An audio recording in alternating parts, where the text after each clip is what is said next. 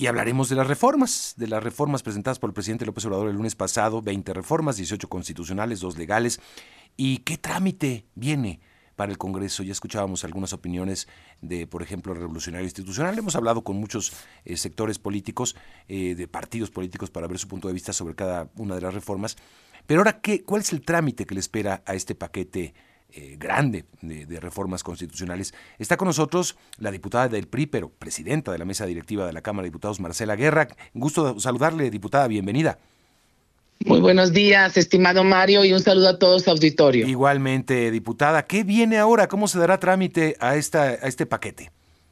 Bueno, pues mire, como usted sabe, llegaron el 5 de febrero, se publicaron en la Gaceta Parlamentaria para el, bajo el principio de máxima difusión y total transparencia. El día de hoy, que es jueves 8, se van a turnar, bueno, primero se va a dar de conocimiento al Pleno, aunque ya todos lo conocen, pues toda vez que ya está publicado en Gaceta, pero se tiene que seguir con ese trámite de dar conocimiento a los, a las, a los 500, a las 500 y 500 diputados ¿Y eh, qué sigue?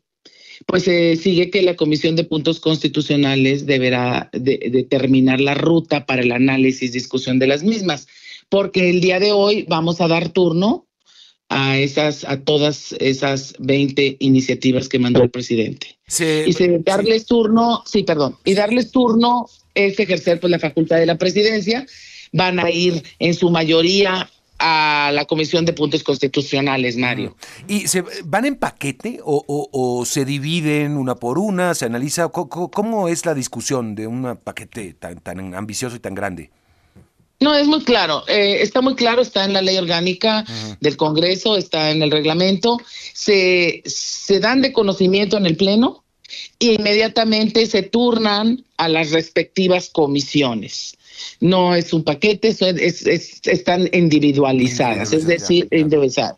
Y la, y la Comisión de Puntos Constitucionales es el ente que va a determinar la ruta para el análisis y discusión de las mismas. Ahora, hay que, hay que tener muy claro que por reglamento tiene hasta 90 días para dictaminar.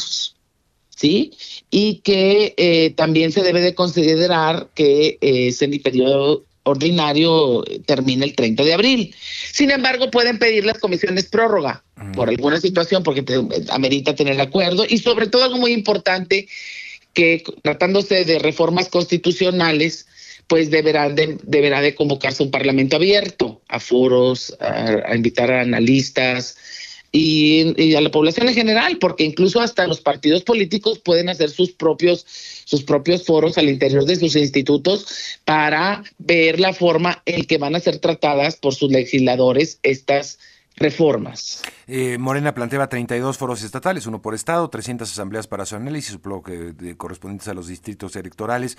Este, eh, vaya, y de eso por cada una de las de las reformas, ¿no? O sea, como ya me lo dice eh, diputada, tendría que ser por separado.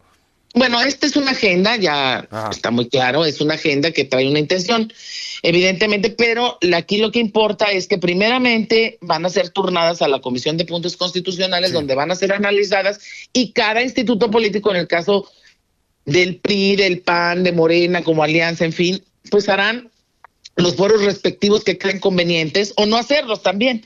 Ahora, sí es importante decir que la opinión de, las comisiones, eh, vamos a decir, eh, que no son puntos constitucionales, no es vinculante. Esas comisiones que emiten opinión tienen hasta 30 días para hacerlo.